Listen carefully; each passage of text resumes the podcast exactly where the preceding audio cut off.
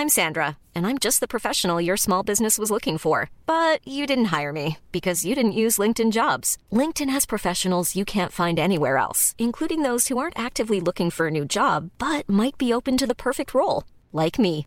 In a given month, over 70% of LinkedIn users don't visit other leading job sites. So if you're not looking on LinkedIn, you'll miss out on great candidates like Sandra. Start hiring professionals like a professional. Post your free job on linkedin.com/people today.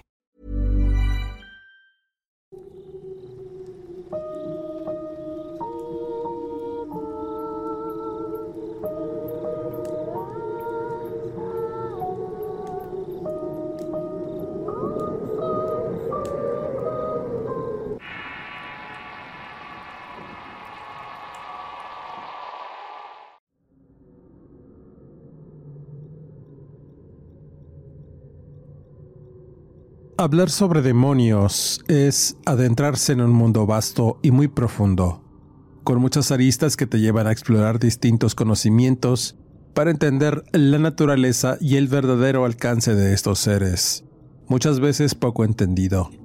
Es un mundo fascinante para unos, pero para otros resulta horrible y pavoroso, pues quizá han tenido un contacto casual con ellos de forma aislada y cualquiera que sea el interés, Siempre es bueno preguntarse antes si es una buena idea sumergirse en el estudio de estos conocimientos, saber nombres y cómo llamarlos, pero sobre todo, saber cómo actúa el mal en la mente frágil de las personas. A veces, la corrupción del conocimiento que el mal provoca es lo que alimenta la curiosidad, algo que siempre ha acompañado a la humanidad en su hambre de satisfacer el interés en la búsqueda de respuestas y es la demonología, una de las formas para alimentar más nuestra curiosidad de ver qué hay más allá, que se esconde, qué conocimientos esperan a quien se atreve a desentrañarlos. Soy Eduardo Liñán, escritor de horror, y este es el Horrorcast de Relatos de Horror. Antes de continuar, suscríbete al canal y activa las alertas. Continuamos. Lo primero que debemos saber sobre un demonio es que es un ser espiritual y se mueve precisamente en un mundo no físico, carente de materia. Se sabe que es un ser de naturaleza angélica, que no tiene cuerpo, no está hecho de ningún tipo de materia sutil y su existencia, al igual que la de los ángeles, es íntegramente espiritual. La demonología formal es un adoctrinamiento que tiene estudios formales dentro de la teología y es una rama de estudio al igual que la angelología que tiene como fundamentos una parte que estudia la creación y caída de los ángeles rebeldes y los distintos alcances que estas criaturas tienen al momento de tentar y afligir a la humanidad para hacerla caer en pecado y cómo contrarrestar esa influencia. Es un estudio sistemático de demonios o creencias sobre estos mismos se habla tanto de seres benévolos que no tienen un círculo de adoradores, o un círculo tan limitado como para estar por debajo del rango de dioses, y con seres malévolos de todo tipo. Los demonios, cuando se consideran espíritus, pueden pertenecer a cualquiera de las clases de espíritus reconocidos por el animismo primitivo, es decir, pueden ser almas humanas que adquirieron esta condición demoníaca y otros como los que estudia la demonología que surgen del mundo espiritual. Aunque hay estudios que adjudican como demonios a espíritus desencarnados que nunca han habitado un cuerpo. A menudo se establece una clara distinción entre estas clases, aunque con marcadas diferencias en aspecto y origen. Casi siempre son productoras de males como enfermedades, accidentes o mala suerte. Existe un amplio acervo de material escrito que habla sobre la naturaleza demoníaca y cómo es que estos se crearon. Historias sobre la rebelión de los ángeles en el cielo son una de las cosas que fascinan y sorprenden al momento de poder leer algo relacionado. Hay estudios formales dentro del clero que mencionan y explican cómo sucedió, en versiones de estudiosos y beatos que dedicaron su vida al estudio de estas entidades sus alcances y jerarquías como seres espirituales. Al tener este tipo de naturaleza, un demonio no tiene cuerpo, no sienten, no tienen donde albergar emociones pues no tienen sentidos. Para ellos el pecado es meramente intelectual y no visceral. No fueron creados malos, al ser creados, fueron probados y desobedecieron siendo expulsados de todo lo divino por la soberbia de sus pecados. Como ángeles caídos conservaron su jerarquía, clase e inteligencia angélica, y con esta sigue aprendiendo y conociendo el mundo material y espiritual. Su lenguaje es inteligible, se comunican por medio de pensamientos en estado puro. Al poseer una inteligencia muy superior, pueden deducir eventos con muchas variables y es esa capacidad intelectual y vasta que seduce a las personas a buscar el conocimiento a través de estas figuras. Los verdaderos entendidos al saber su naturaleza se embarcan en investigaciones y maneras de poder entrar en contacto con ellos. Desde la antigüedad hasta nuestros días, hay organizaciones secretas que les respetan y llaman, no en una forma de idolatría oculto, sino en la búsqueda del conocimiento, la luz de la verdad que muchos persiguen y saben que estos seres son poseedores de esa verdad. Según algunas sociedades se supone que todos los asuntos de la vida están bajo el control de los espíritus, cada uno gobernando un cierto elemento o incluso objeto, y ellos mismos en sujeción a un espíritu mayor. Todos son potencialmente del tipo maligno, para ser propiciados por una apelación al conocimiento de lo sobrenatural. La creencia tradicional postula que innumerables demonios habitan el mundo natural, llenan objetos domésticos y están presentes en todos los lugares. O en los antiguos pueblos, la demonología tuvo una influencia incluso en los elementos más mundanos de la vida, desde pequeñas molestias hasta las emociones de amor y odio. A los numerosos espíritus demoníacos se les dio el cargo sobre varias partes del cuerpo humano, una parte para la cabeza, otra para el cuello y así sucesivamente, y muchas religiones y culturas creen, o alguna vez creyeron que lo que ahora se conoce como la parálisis del sueño, entre otras afecciones, era una forma de contacto físico con demonios. También es importante subrayar el hecho de que a lo largo de la historia el demonio ha estado representado de muy distintas formas y también ha adoptado muy diferentes nombres. Así, en la Biblia podemos encontrarlo bajo muchas denominaciones y en las principales religiones monoteístas comparten la creencia sobre diversos entes maléficos de orden sobrenatural que se desempeñan de modo contrario a lo que pretende un Dios de buenas intenciones. Sin embargo, estas entidades no llegan a ser dioses, ya que la propia esencia de las religiones implica la imposibilidad de la existencia de dos deidades de igual poder, que, además, están enfrentadas. Finalmente, y en el relato relacionado, corre a cargo de un oyente del canal que amablemente compartió su experiencia hace algunos meses. Quiso hacerlo de forma anónima y explicó muchas situaciones que padeció de algún modo debido a las consecuencias de adentrarse en este mundo incierto como es la demonología, además de muy peligroso, por estar en contacto con algún tipo de estas entidades asegurando que fueron reales todas estas experiencias. Como siempre, la veracidad de las palabras contenidas en este relato queda en su apreciable y atinado criterio.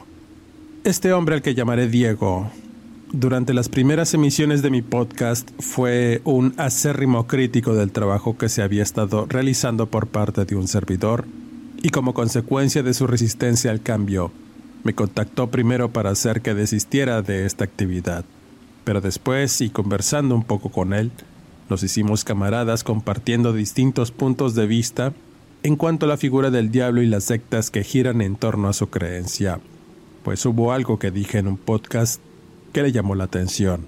Al ser un hombre con experiencia en ese tipo de temas, había escuchado muchos textos y escritos que puedo encontrar a lo largo y ancho de todo Internet, además de libros impresos de distintos autores que hablaban sobre estos temas oscuros y ocultos para la mayoría de los desentendidos y con el tiempo me contaría una historia de cómo y después de mucho intentar, por fin pudo invocar a un demonio cuyo nombre me está prohibido mencionar. Diego siempre fue una persona descreída de muchas cosas. Nunca tuvo esa devoción en lo divino a pesar de haber sido creado en una familia cristiana evangélica que acudía al templo cada sábado para la alabanza. Siendo hijo único, creció mimado y consentido por sus padres. Su madre fue una abnegada mujer al servicio de su marido, pastor y predicador de su iglesia cuyas formas y modo de vivir siempre fue pegado al estricto mandamiento de Dios y de la misma forma tenían que vivir todos en la familia. Diego no entendía muchas cosas. Su pensamiento e inteligencia iban más allá de los argumentos vacíos que a veces le daba su padre, y sí, muy autoritarios en obligarlo a creer ciegamente en todo en vez de cuestionar. Así se volvió más rebelde, contestatario y enfrentaba a su padre continuamente y así como lo enfrentaba lo castigaba con azotes y encerrándolo en una habitación para torturarlo, donde además tenía al alcance libros interminables de religión que leyó en búsqueda de respuestas.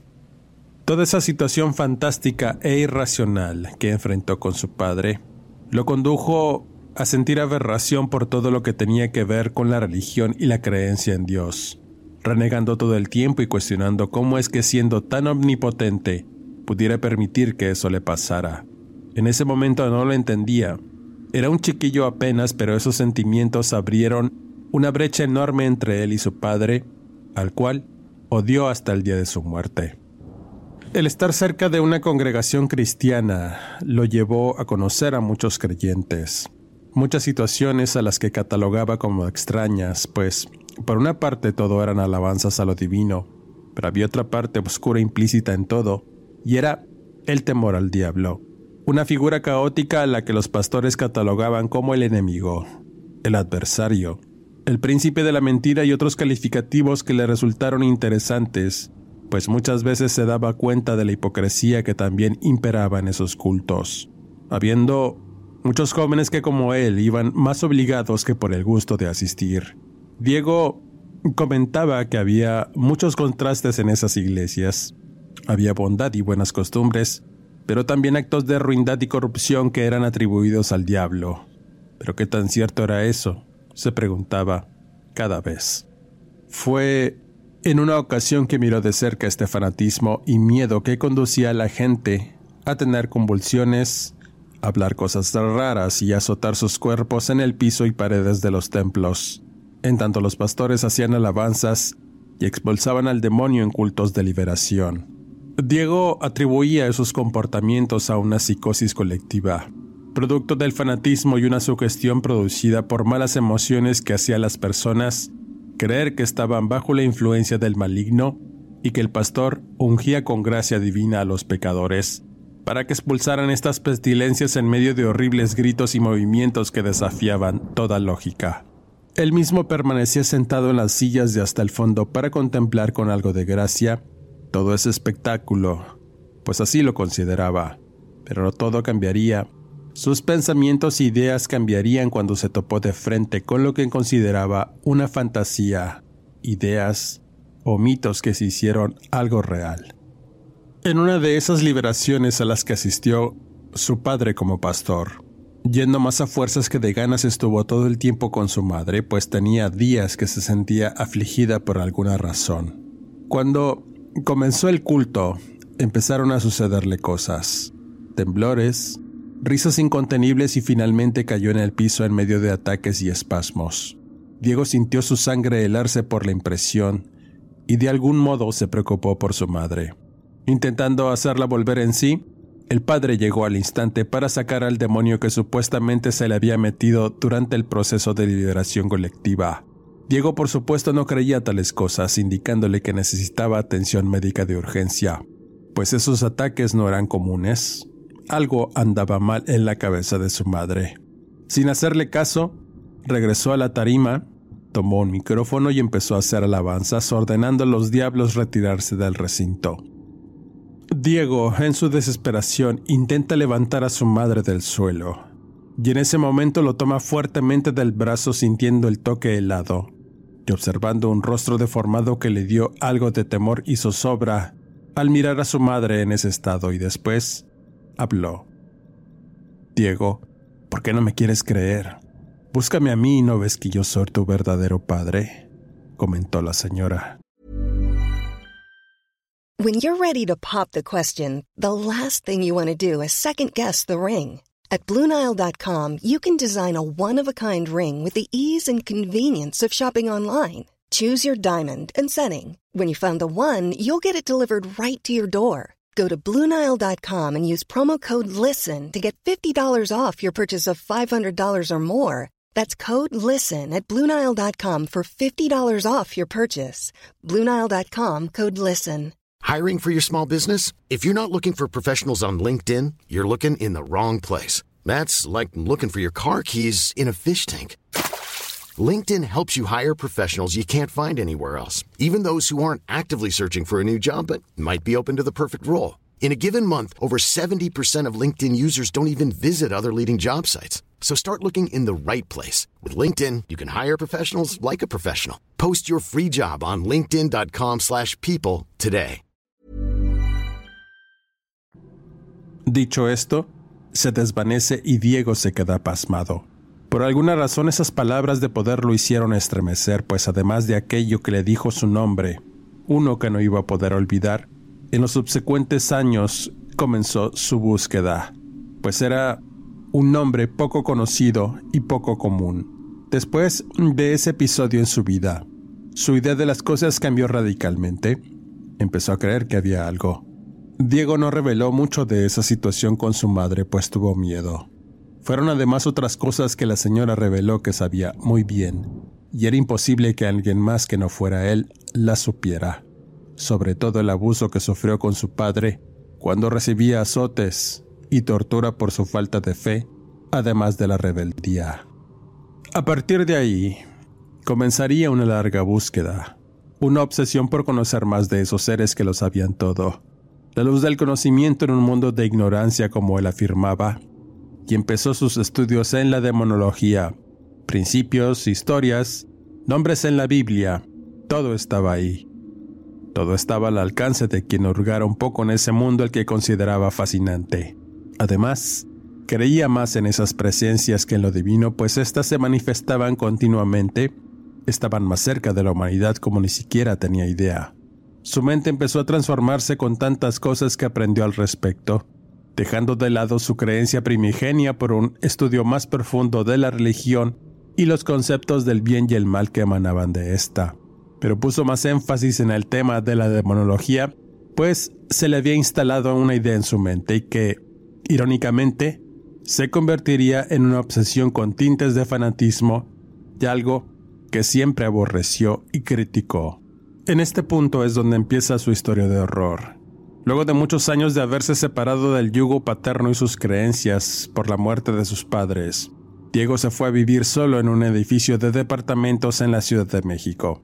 Se había mudado de su ciudad en una provincia para estudiar una carrera de derecho y empezó a rentar un pequeño y modesto lugar en el centro de la ciudad donde tuvo acceso no solo a distintas costumbres, sino a conocimientos vastos, pues en esa colonia en particular estaba repleta de librerías y tianguis donde se juntaban intelectuales y comerciantes a vender e intercambiar escritos y obras de distintas clases, centrándose en el tema oculto que para la época había muy poco material y la mayoría tenía tintes religiosos. Su idea era hacer una investigación profunda del tema de monólogo y hacer su propia obra con los estudios obtenidos, dejar su legado, pero muy en el fondo, buscaba cómo contactar a esa entidad que alguna vez habló a través de su madre en el culto de liberación cuando apenas era un muchacho. Eso lo había dejado muy impactado. Había encontrado referencias de ese demonio en distintas obras que trataban el tema de los ángeles caídos, encontrando además muchas discrepancias, pues por un lado, la religión descalificaba a estas entidades como ángeles caídos que odiaban la obra de Dios como la humanidad, en tanto otros lo colocaban como figuras de poder y sabiduría, un despertar de conciencia y conocimiento sin igual para entender mejor cómo funcionaba el universo y la vida misma, habiendo otros textos que se apoyaban más en la magia y lo sobrenatural para obtener poderes mágicos, invisibilidad, control de las bestias y dominio de la conciencia de cualquier persona. Era mucha información y Diego quería formar su propio criterio. ¿Cuál era la verdad? Así que decidió estudiar más a fondo aquellos textos en donde enseñaban cómo hacer una invocación, elementos, horas, días, posición de los planetas, entre otros conocimientos que puso en práctica. Ya tenía un nombre, lo único que debía hacer era la invitación y esta fue atendida. Para cuando pudo poner en práctica todo lo que había aprendido, Diego ya era un hombre.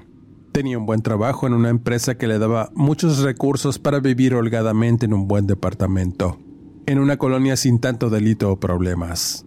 En ese momento de su vida todo estaba a su alcance, confesando que usó mucho de lo que aprendió en tomar decisiones, confiando en sus conocimientos, sentidos y el poder entender el pensamiento humano para su propio beneficio. Es así como se controlaba a una persona, decía. Primero tienes que aprender a controlar tus propias emociones. No hay dioses. Todos somos iguales. Hasta Dios afirmaba con algo de soberbia. En ese momento de su vida ya conocía a muchos que como él habían seguido el sendero de la mano izquierda, sectas del fin del mundo que adoctrinaban a personas radicales y reaccionarias a la hora de adorar una deidad oscura y activa sin importar nombres. Reveló que hay un mundo oculto, un lugar donde las personas que creen en otras cosas se reúnen a intercambiar información círculos cerrados y sociedades secretas que se encuentran gracias a la búsqueda de poder y sabiduría. Ahí se encontró con un maestro que le enseñó a ponerse en contacto con estas entidades, a protegerse y poder preguntar lo que su mente pudiera imaginar. Así comenzó un largo proceso de aprendizaje hasta que le tocó el turno de probar por sí mismo, haciéndolo en su propia casa, preparando el ambiente y los elementos para hacer el llamado. Él mencionó que era importante hacer dos círculos. Uno donde formas una barrera con símbolos y sellos de protección para que la entidad no te dañe o altere tu mente. El otro es donde abrirás un portal espiritual donde el demonio surgirá, pero no podrá traspasar ese pequeño espacio en la realidad. En ese punto, sabía que la entidad no se materializaría, únicamente se haría presente a nivel espiritual y el proceso de llamamiento y preparación lo haría tener una amplia sensibilidad, despertar otros sentidos no físicos para poder tener contacto, ya que afirmaba que entre demonios y hombres no hay un lenguaje, solo ideas y pensamientos implantados en la conciencia y según la jerarquía, es el alcance que pueden llegar a tener en este plano de la existencia física y la materia. Lo mismo sucede con los ángeles y los maestros espirituales. Diego mencionaba que los poseídos eran algo incierto, eran un fenómeno real, pero para que un demonio lograra ocupar un cuerpo, debían ocurrir muchas cosas, muchos pecados y estar muy alejado de Dios. Mencionaba que su madre había pecado en muchos aspectos. El primero fue la omisión, el ver para otro lado mientras sabía que su padre lo torturaba. La culpa no la dejó y por esa razón se le metió el diablo, afirmaba. Memorizó el proceso y cada detalle que tenía que hacer. Fue bastante exacto en todo lo que debía hacer y pudo sentir el cambio en el ambiente cuando dijo el nombre del demonio y después de la invitación a presentarse. Si funcionaba, tendría un espacio abierto para hacerlo cada vez sin tanta seguridad de círculos de protección. Solo invitar, servir un té y fumar tabaco para tener esa conexión espiritual que es lo que cada conjurador busca. Como son seres de mucho poder, no se le puede aprisionar o contener si el demonio no quiere ser contenido. Al hacer contacto, lo primero que sintió fue como su presión arterial bajó. Experimentó malestares y náuseas. Después, una sensación gélida recorrer su cuerpo y una corriente de aire helado que movió las cosas a su alrededor, seguido de un breve movimiento que hizo temblar puertas y ventanas. Estaba en un lugar con todo cerrado y era imposible que hubiera corrientes de aire. Los temblores también fueron cosas muy extrañas. Pensaba en si había hecho algo erróneo, repasando cada palabra y proceso que ejecutó. Todo estaba bien.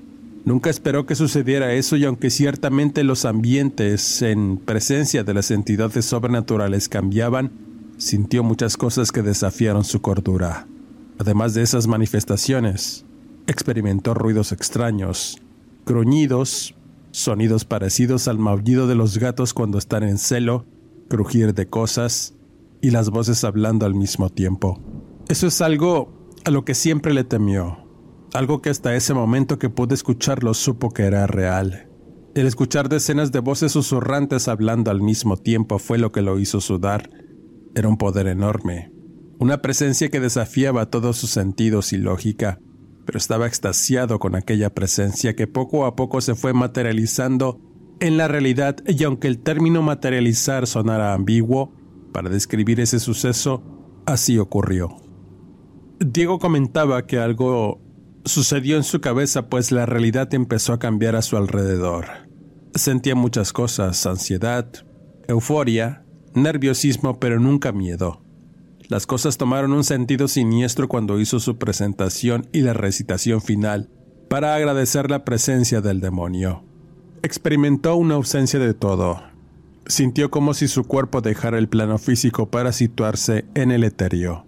Fue un desprendimiento de espíritu que lo bloqueó por breves segundos que se le hicieron eternos, y al retomar su conciencia, el demonio ya estaba ahí. Pero no dentro del círculo de contención, o por lo menos eso pensaba porque no hubo más cosas raras ocurriendo dentro de su casa. Sin embargo, y al poco rato, empezaron a surgir sombras, cosas caerse y rostros asomarse por los rincones y detrás de las ventanas, y en instantes, una voz conocida que lo hizo estremecer y quedarse petrificado sin poder moverse. ¿Qué pasó, Diego? ¿Para qué me quieres? Preguntó una voz ronca y profunda que lo hizo sentarse sobre sí mismo y mirar por detrás de su hombro, reconociendo una figura que apenas podía distinguirse, pero estuvo seguro de quién se trataba. Era su padre fallecido. Nunca antes de ese momento sintió miedo profundo a algo, hasta que vio aquello. El señor tenía tiempo de morir de cáncer. El torrente de recuerdos dolorosos y amargos se hizo presente y para Diego eso fue algo pavoroso porque sintió todas esas emociones que le produjeron los recuerdos de una vida de abuso al lado de quien se suponía debía protegerlo pero su fanatismo y la vileza que escondía tras una impostura de temor a Dios reveló que en realidad era un hombre ruin, y ahora estaba ahí, parado junto a él y mirándolo fijamente, hablando con esa boca asquerosa que escupía iniquidad. Diego se plantó firme y aún con el temor.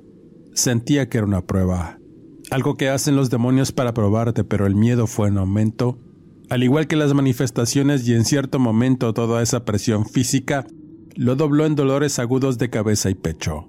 Al no soportar tanta mala energía que había liberado, sus sentidos le dolían, y cayó al piso retorciéndose de dolor en tanto miraba la negra figura de su padre mirándolo como siempre lo hacía después de cometer sus atrocidades con él.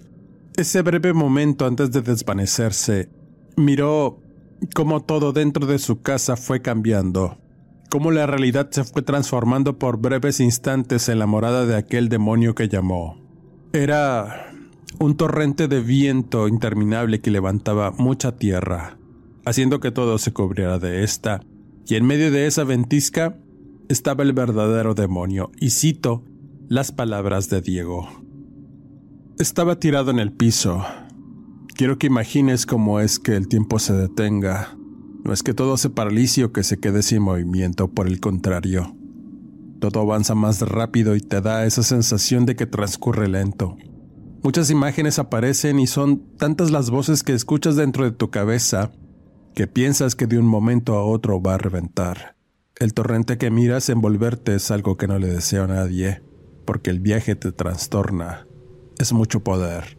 Algo que nuestras mentes y cuerpos no pueden manejar por eso que está oculto, escondido para que nadie lo encuentre, pero los necios son los que padecemos esto. El demonio simplemente está ahí. Ya lo tienes. Aceptó tu invitación y permanece parado frente a ti. No tiene cuernos o cola, eso lo fabrica tu mente.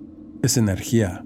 Es pura energía de color negro, tan negro que la luz no se refleja en su cuerpo y está ahí moviéndose para todos lados como una mancha incontenible, y después habla con algo que parece un estruendo que te estremece. Son incontables voces gritando al mismo tiempo y ves otras cosas más pequeñas detrás. Demonios menores que buscan salir de ese lugar espantoso y poder esconderse en la materia de los cuerpos. Pues son las cosas que más envidian de las personas, sus emociones, los sentimientos, las pasiones, pero están hechos para eso. Están pagando, nos odian y ese odio es lo que me estaba lastimando, comentaba Diego. Cuando el hombre ya no pudo más, cerró sus ojos y en su mente quedó un entendimiento que le regaló aquella entidad y fue, no mires más en lo que no debe de ser visto, no te es permitido. De algún modo entendió lo que esa voz en su mente le quiso decir y a partir de ahí comenzó una lucha interna y búsqueda de otras respuestas para deshacerse de las malas energías que habían quedado atrapadas en su casa, pues hubo muchas más manifestaciones a partir de ahí sin explicarse realmente por qué. Las sombras materializarse frente a sus ojos, objetos moverse, puertas que se cerraban violentamente, vidrios que se rompían de la nada y las pesadillas que no lo dejaban dormir.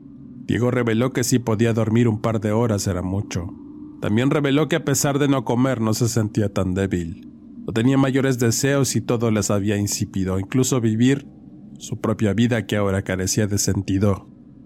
De forma personal y hasta el momento en que me puse en contacto con él, también en casa de todos ustedes comenzaron a ocurrir cosas.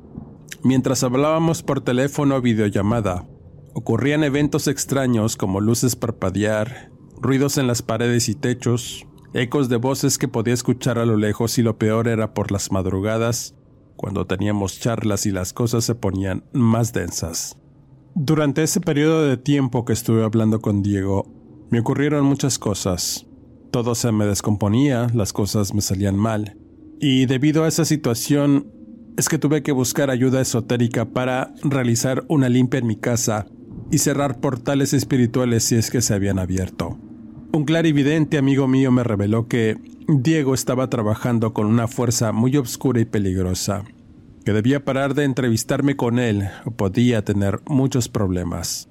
Sin embargo, no pude despedirme del señor y un día simplemente ya no llamó y no contestó llamadas. Lo último que supe es que iba a tener un viaje en búsqueda de algunas soluciones para sus problemas y ya no nos volvimos a poner en contacto. Las personas dedicadas al esoterismo con quien he tenido la oportunidad de hablar sobre estos eventos Comentaron que es muy peligroso tener contacto con este tipo de personas que ya han traspasado toda regla y se ponen en contacto con un demonio. Los transforma, les da dones muy oscuros para controlar a la gente y poder interpretar sus pensamientos. Su alimento es espiritual y eso lo obtienen de las emociones de las personas y es por eso que muchos son violentos o manipuladores, porque están bajo la influencia de estos malos espíritus. Después de ese evento me quedaron claras muchas cosas. Si buscas en lo oculto y lo negativo, sin duda te responderá más rápido y fácil, pero una vez que lo hace, ya no te soltará. Ya no tendrás ese sentido de arrepentimiento o la empatía que caracteriza a los seres humanos, pues es demasiado adictivo ver qué hay del otro lado. Con esta historia cierro este podcast. Quisiera mandar un saludo afectuoso a toda la comunidad de Río Bravo, Tamaulipas, en donde puntualmente me escuchan cada lunes. En especial a Miguel Poncibáis, a Nat Padilla de León, Guanajuato, a don Juan Villalobos y su familia y en general a todos los oyentes que están pendientes de cada emisión. Suscríbete al canal y activa las alertas. Sígueme en redes sociales y búscame como Eduardo Liñán, escritor de horror. Sin más que agregar, Quedo de todos ustedes y nos escuchamos en el siguiente podcast.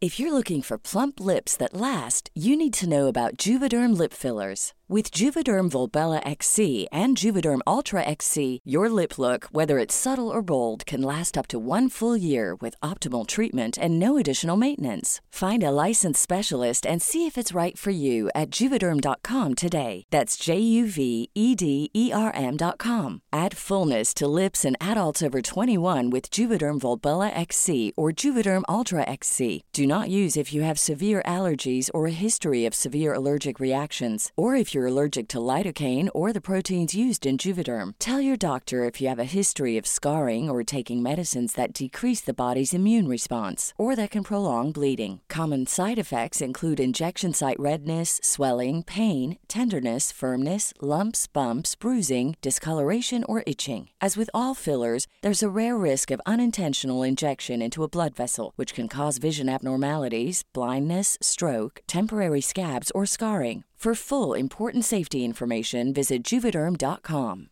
Hey, folks, I'm Mark Marin from the WTF Podcast, and this episode is brought to you by Kleenex Ultra Soft Tissues, your ally to help tackle your allergy symptoms this season. I love the change of seasons, but nobody loves pollen and all those other things floating in the air that make you sneeze during this nice weather. Kleenex Ultra Soft Tissues are hypoallergenic and allergist approved, so fight back against watery eyes and runny noses without worrying about irritating your skin. For this allergy season, grab Kleenex and face allergies head on.